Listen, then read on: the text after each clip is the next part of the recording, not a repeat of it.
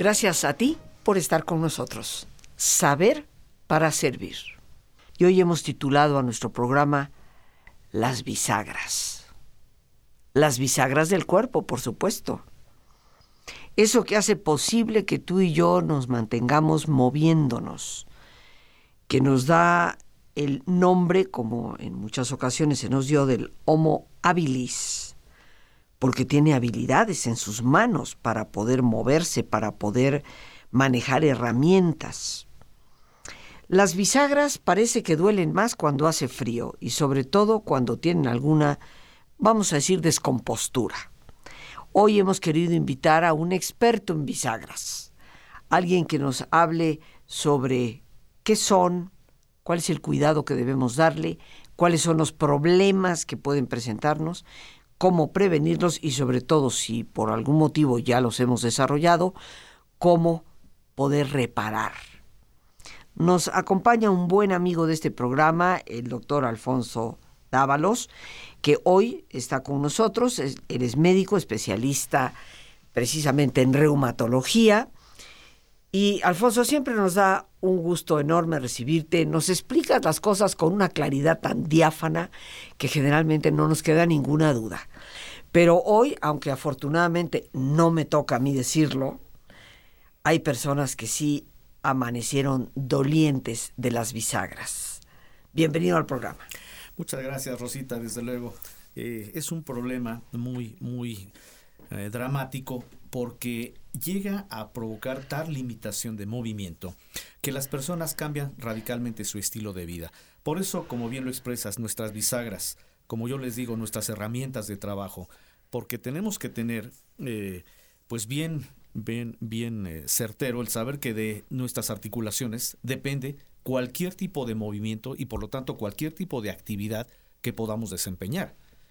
Simplemente el caminar, simplemente el tener que tomar en la mañana alguna cuchara, alguna taza, el desplazarnos a nuestra actividad de, de, trabajo, las eh, personas que tienen actividades físicas al aire libre. Bueno, imagínense si estas estructuras anatómicas que se llaman articulaciones no tuvieran movimiento, prácticamente ninguna persona ejercería algún tipo de actividad. Por eso es muy importante hablar de ellas, hablar de, bueno, desde luego describir qué son estas herramientas tan valiosas, las bisagras, las articulaciones, cómo cuidarlas y cómo evitar en un momento dado algún tipo de padecimiento, porque uno que es muy común, sobre todo en época de frío, es el dolor articular cuando ya no existe ese tejido que ahorita voy a describir que es el que hace que esa estructura se pueda mover, el cartílago articular. En primer lugar, describo que articulaciones es eh, cualquier estructura en donde hacemos algún movimiento. Tenemos articulación desde nuestras manos, en los dedos, se llaman articulaciones interfalángicas. Tenemos articulaciones en muñecas, en los codos, en los hombros, en la región cervical que es el cuello, en las caderas, en las rodillas, en los tobillos, aún en los dedos de los pies y desde luego en la columna vertebral. Por eso es muy importante describir que estas articulaciones de primera intención pueden estar clasificadas en tres. En las articulaciones que no tienen movilidad, que se les denomina anatómicamente sin artrosis, que son por ejemplo las, las suturas a nivel craneal. En un momento dado, cuando, cuando eh, nacemos, cuando estamos en etapa de gestación, esas estructuras están eh, separadas y esto da la conformación a las molleras como comúnmente las, las describimos cuando, cuando la criatura nace y esas suturas se van uniendo y por lo tanto estas articulaciones ya quedan fijas. Son articulaciones que unen eh, huesos a nivel del cráneo y se les llama sinartrosis porque son articulaciones que carecen de movilidad. En segundo lugar tenemos articulaciones que tienen un movimiento limitado que se llaman anfiartrosis y ahí podríamos describir, por ejemplo, a las articulaciones a nivel de la columna. Pues la columna sí ejerce un cierto movimiento, pero es un movimiento limitado, movimiento de flexión-extensión, y ahí podríamos describir que las ah, articulaciones a nivel de la columna se llaman anfiartrosis. Pero las articulaciones que tienen una movilidad mayor, que se llaman diartrosis, son por ejemplo las rodillas, son por ejemplo los eh, dedos de nuestras manos, son por ejemplo los hombros, que si nos damos cuenta el hombro o los hombros son las articulaciones que más movimiento ejercen. Si por uh, curiosidad movemos ahorita el hombro de arriba abajo, también lo podemos mover de frente hacia atrás y en sentido rotatorio. Es la única articulación que ejerce cualquier movimiento posible. Ninguna otra articulación tiene este movimiento. De ahí lo valioso que es expresar que todas las articulaciones tienen que tener un movimiento, insisto, porque de eso depende eh, nuestra movilidad. ¿Y de qué están formadas las articulaciones? Bueno, tiene que haber desde luego dos estructuras óseas, dos huesos, que tienen que estar separados en sí por un tejido que vamos a describir como un amortiguador. Ese amortiguador se llama cartílago articular y el cartílago que tiene una flexibilidad, de ahí el por qué se puede mover la articulación. Ese cartílago articular está formado primordialmente por unos elementos químicos que se llaman proteoglicanos, glicosaminoglicanos y colágeno. De manera que cuando tenemos una articulación con una actividad constante pero sin ejercer carga sobre ella, esta articulación tiene un movimiento natural que puede durar prácticamente toda la vida. Pero ¿qué sucede cuando abusamos? Creo que lo vamos a, expresar porque es un tema que da para mucho. Eh, si me permites, y desde luego en el siguiente bloque vamos a hablar de esto para que cada persona que está oyendo el programa se vaya familiarizando con el tema. Y bueno, ya nos describías que las articulaciones funcionan fundamentalmente gracias a ese cartílago, ese colchoncito articular, que hay tres tipos de articulaciones, las que pues prácticamente no tienen movilidad, como son las partes que conforman nuestro cráneo, las que tienen un movimiento limitado, como es la columna, y las que sí tienen gran movilidad, como las rodillas, las manos, los pies, pues que es generalmente donde más se puede llegar a sentir algo. Pero nos cuestionabas. Sí, lo que sucede con una articulación es que para que se mueva, volvemos al ejemplo de las bisagras, para que una bisagra se esté, esté actuando para que esa puerta siempre tenga su movilidad, tenemos que darle mantenimiento. El mantenimiento a una bisagra es en el momento que esta bisagra rechina, pues sabemos que hay que ponerle un aceite lubricante. En este caso, en el momento que una articulación está afectada, también da un aviso. Ese aviso se llama crepitación. Crepitar quiere decir cruje, truena, rechina, y esto significaría que ya se está desgastando ese tejido articular, que es el cartílago, de manera que hay etapas en donde podemos evitar el llegar a un problema mayor que es la limitación funcional, el que ya no se puedan mover las personas, el que tengan el dolor el dolor constante sobre las articulaciones, lo que muchas veces en término coloquial se les describe como las artritis. Y desgraciadamente las artritis son padecimientos que hemos eh, mal fundado en cuanto a describir que es problema de la edad. Puede ser desde luego de edad avanzada cuando desconocemos que estos problemas se pueden prevenir. Pero si estamos en una condición de prevenir, de dar esta información, aún teniendo una edad avanzada, estos problemas no tienen por qué presentarse. Y si me permites, Rosita, también describo que hay otro tejido que también es muy valioso en las articulaciones, que también permite que esta articulación, cualquiera que ésta sea, tenga el movimiento. Me refiero a una membrana que se llama membrana sinovial, de la cual se está produciendo un líquido que lubrica a estas articulaciones, el líquido que conocemos como líquido sinovial, que se fabrica en, en una membrana, membrana con este mismo nombre. Cuando la membrana se ve oprimida, y esto es porque ya no hay cartílago, el líquido que debería estar lubricando interiormente a la articulación se sale. Eso va a generar la inflamación que muchas veces hay médicos que simplemente lo que hacen es retirar el líquido sinovial cuando sabemos que ese líquido tendría que estar eh, en forma interna haciendo la labor precisamente de un lubricante como en el caso de las bisagras. De manera que con esto describo que una articulación no es nada más dos huesos separados entre sí, sino dos huesos separados por un tejido elástico resistente que es el cartílago, y esos huesos también van a tener movimiento gracias al, al líquido sinovial. Entonces, tenemos que entre los síntomas que se pueden presentar es esto que tú llamas crepitación, que para nosotros que no somos expertos, significa que como que de repente como que me truena la rodilla, me rechina, ¿verdad? Pero también quiero entender que hay un segundo síntoma que puede ser la inflamación. Efectivamente, la inflamación, que en término médico le describimos como la sinovitis, la salida de líquido sinovial que provoca inflamación. Y bueno, cuando hay una sinovitis, invariablemente va a haber dolor, porque quiere decir que los huesos ya entre sí, al no tener esa flexibilidad, están chocando, eso provoca dolor, porque en medio de los huesos también hay terminales nerviosas que forman parte de la articulación, cuando un hueso presiona a otro por la falta del, cartílago y por la salida del líquido sinovial, viene el dolor porque las terminales nerviosas, insisto, se ven oprimidas. ¿Y qué sucede cuando se afecta una articulación y no eh, damos un tratamiento que frene el problema? Invariablemente se afectan varias articulaciones. Por lo tanto, empezamos a tener limitación funcional, disminución en la capacidad de mover articulaciones y esto va a conllevar a que muchas veces por desconocimiento las personas pues simplemente piensan que el problema es natural por la edad y cosa que quiero eh, describir no es la edad porque este problema se puede presentar en cualquier etapa, no aún en personas eh, jóvenes se puede presentar el desgaste de cartílago. ¿Que por qué se puede afectar? Invariablemente siempre es porque estamos abusando de nuestras bisagras las estamos llevando a cargas innecesarias. Los golpes, las caídas, los esfuerzos, esfuerzos sobre todo al cargar cosas pesadas, las personas que tienen labores en donde hacen un contacto innecesario, personas que, que tienen, por ejemplo, deportes de alto rendimiento, que están constantemente eh, moviendo esas articulaciones, están haciendo que ese cartílago se esté perdiendo poco a poco. El impacto del sobrepeso, eso es importante. Un peso mayor al habitual hace que el cartílago, sobre todo en las articulaciones inferiores, que son las que llevan el peso, me refiero a rodillas, caderas, incluso la misma columna vertebral, esto puede conllevar a un desgaste de cartílago. De manera que cuando hay desgaste de cartílago por causas enteramente de tipo mecánico, traumático, puede haber el dolor, la inflamación, la sinovitis o, salida de líquido sinovial y desde luego la crepitación que fue el aviso que muchas veces dejamos pasar.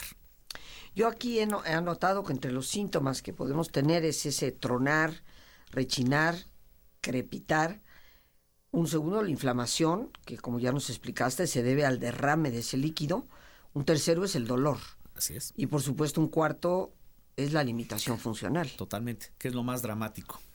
Ahora, ¿qué necesitamos para prevenir? Empecemos primero por la prevención. Antes de llegar a esto, porque bueno, todo por servicio acaba, ¿verdad, Alfonso?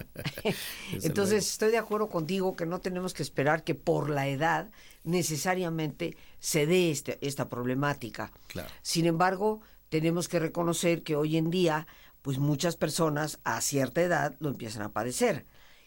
Y ya nos hablabas de que el abuso que cometemos sobre las articulaciones, sobre las bisagras del cuerpo, pues a veces es excesivo. En términos generales, en líneas generales, ¿qué podemos hacer para prevenir que las articulaciones se dañen, se, afecten? Bien, las articulaciones son exactamente las estructuras que dependen de la movilidad, pero de la movilidad moderada. O sea, una articulación, si se está moviendo constantemente, está generando constantemente el cartílago y está haciendo que ese líquido sinovial constantemente esté en producción. Pero cuando abusamos, por eso me refiero a los golpes, a las caídas o a los esfuerzos innecesarios, estamos haciendo que ese cartílago se esté perdiendo. Entonces, ¿qué hay que hacer? La manera preventiva es, si hacemos una actividad moderada, todas nuestras actividades, el mover las manos, el mover los hombros, el mover rodillas, sin causarles ningún impacto innecesario, hacen que esas articulaciones sean funcionales. Pero hay otra cuestión que también hay que vigilar, que también puede conllevar al desgaste de articulaciones. Y ahí eh, englobaría una segunda causa, además de la traumática mecánica. Me refiero a la causa metabólica. Hay algunos alimentos que tienen una ah, facilidad de destrucción de cartílago y concretamente me refiero a una sustancia que se llama ácido úrico que eh, previene, eh, o bueno, que, que deriva de muchos alimentos de origen animal. Las carnes rojas concretamente y algunas leguminosas van a producir unas sustancias que se llaman purinas, mismas que cuando el cuerpo no las puede eliminar, cuando hay una sobrecarga de estas purinas, se van a convertir en elementos que se llaman cristales derivados del, del ácido úrico, que es la sustancia que, los, que, que produjo las purinas, y ese ácido úrico, cuando no se elimina, se va como depósito a las articulaciones, se convierte en cristales, cristales que destruyen el cartílago, y ahí podríamos hablar de otro tipo de padecimiento también doloroso, que es la osteoartrosis gotosa, que en términos coloquiales le decimos la gota. Es una enfermedad que destruye cartílago y que puede ocurrir, insisto, en cualquier etapa de la vida, no nada más en personas mayores. Entonces, manera preventiva es Desde luego saber que los alimentos de origen animal, si los comemos en cantidades elevadas, si combinamos con bebidas alcohólicas que también tienen esa, esa eh, desventaja de hacer que el hígado no pueda desprenderse de estas purinas, si abusamos de golpes, caídas, esfuerzos, estamos haciendo que estas articulaciones no tengan en un momento dado la, la movilidad que estamos eh, anunciando. Entonces, ¿qué hacer? Cuidar alimentación, hacer deporte, de, pero no de alto contacto, actividad física. O sea, caminar todos los días, unos 20 minutos, 30 minutos. Caminar, trotar, eh, deportes de bajo impacto como el aeróbics, la natación, que por cierto es el deporte más completo porque se mueven prácticamente todas las articulaciones, y la sana alimentación, desde luego.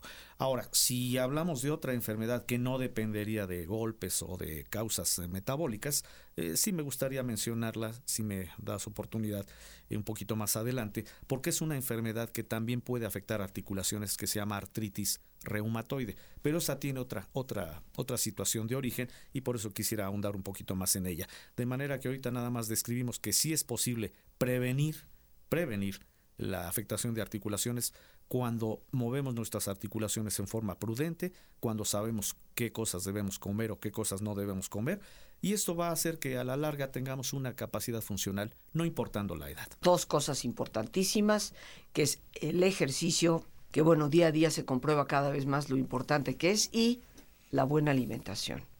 Lo cual significa, ya lo aclararemos con el doctor, no es que tengas que dejar para siempre la carne roja, pero que tal vez la ingieras nada más una vez por semana, en vez de procurarla tres o cuatro veces por semana. La buena alimentación también algo en lo que siempre se insiste. Bien amigos, listos ya para relajarnos. Como es nuestra sana costumbre, te pedimos que te pongas cómodo y si te es posible hacer el alto completo y total, qué mejor que cerrar tus ojos. En una posición cómoda y con tus ojos cerrados, toma conciencia de tu respiración. Siente el entrar y el salir del aire en tu cuerpo. E imagina cómo al inhalar, así como llevas oxígeno a tus células, inhalas también serenidad para tu mente. Al exhalar, así como tu cuerpo se libera de toxinas, Imagina que tu mente se libera en ese aire que exhalas de todas las presiones y todas las tensiones. Respira profundamente. Y concentra tu atención en tu cuero cabelludo. Relaja todos los músculos que cubren tu cabeza.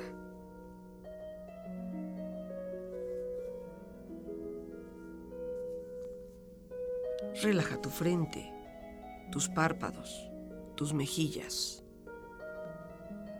toda la piel que cubre tu cara.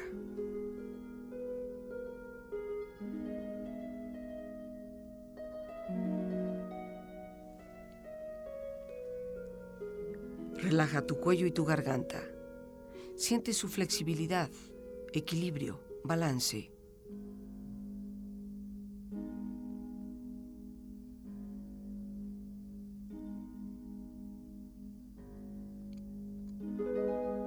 Tus hombros, brazos y manos, así como tu espalda. Siente una agradable sensación que relaja todos los músculos en estas partes de tu cuerpo.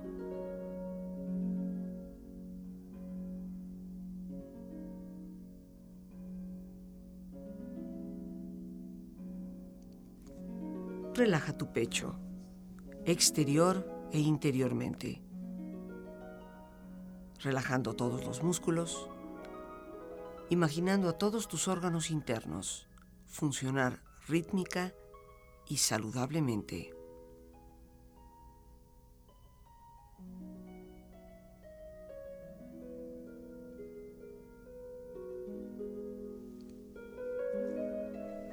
Relaja tu abdomen, exterior e interiormente. aflojando todos los músculos, imaginando todos tus órganos internos funcionar rítmica y saludablemente.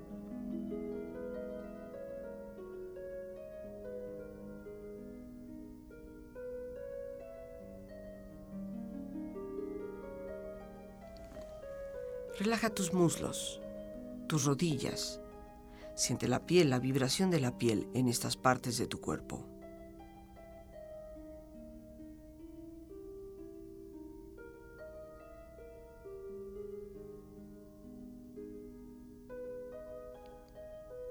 Relaja tus pantorrillas y tus pies.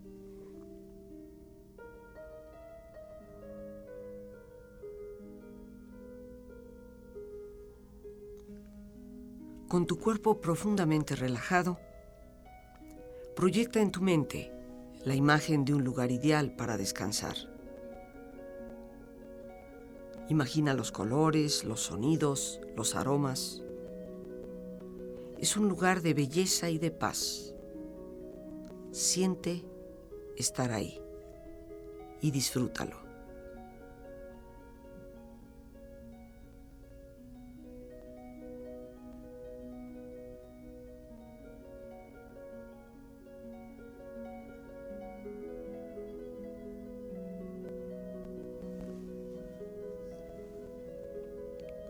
con tu cuerpo relajado y tu mente serena, reflexiona.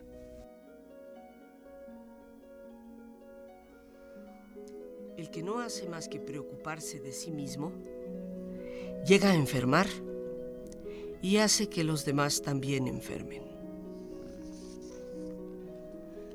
La salud es un tesoro de muchos más quilates que el oro mismo.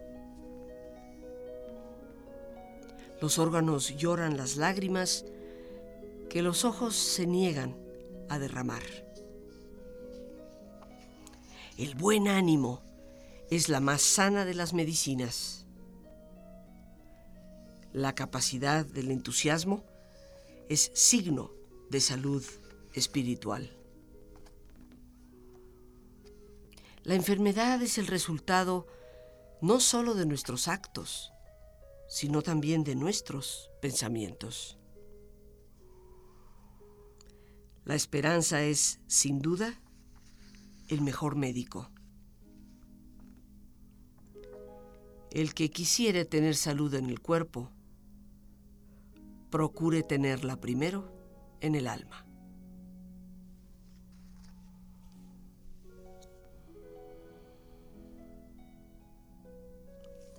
Respira profundamente. Relájate bien. Y con esta experiencia empieza lentamente a estirarte, brazos, manos, piernas y pies, moviendo tu cuello, bostezando si lo deseas, haciendo que tu cuerpo retome su nivel de actividad habitual hasta lentamente abrir tus ojos. Ojos abiertos, bien despierto, muy a gusto, bien descansado y en perfecto estado de salud, sintiéndote mucho mejor que antes. En esto de las bisagras del cuerpo, que son nuestras articulaciones, pues nos has mencionado que hay diferentes tipos de bisagras, nos has mencionado eh, cuáles serían eh, los síntomas eh, primeros entre ese tronar o crepitación, el dolor, o la falta de funcionamiento adecuado. También nos has dicho algunas de las medidas preventivas que prácticamente las has resumido en dos. El ejercicio que es necesario, indispensable, y por supuesto la alimentación. Yo quisiera reiterar que no, no se trata de que no vuelvas a comer carne roja, que no vuelvas a comer lentejas o frijoles, no. Pero tal vez no estar comiendo carne eh, cuatro veces por semana mejor combinarla con carne de pollo, pescado, que es excelente, y la carne roja, pues tal vez una vez a la semana, pero hasta ahí. Y los frijolitos tan sabrosos que son, pero no todos los días, tal vez tres veces a la semana nada más, o dos veces frijoles, una vez lentejas, e irlo variando. Siempre, como se dice en la alimentación, dar prioridad a frutas. Y recordemos, no tenemos por qué padecer y mucho menos vivir con dolor. No es lo normal, como tantos especialistas nos lo han dicho. Hay que tomar prevenciones, hay que saber cuidarnos y si tenemos algún tipo de problema, hay que saber recurrir a quien sí sabe cómo ayudarnos. Como siempre, Alfonso, yo te agradezco esa claridad diáfana con la que nos explicas las cosas que me quedan a mí muy claras y estoy segura a nuestros amigos también. Las gracias a Dios por este espacio que nos permite compartir a ti el más importante de todos una vez más. Gracias por tu paciencia al escucharme, por ayudarme siempre a crecer contigo. Que Dios te bendiga.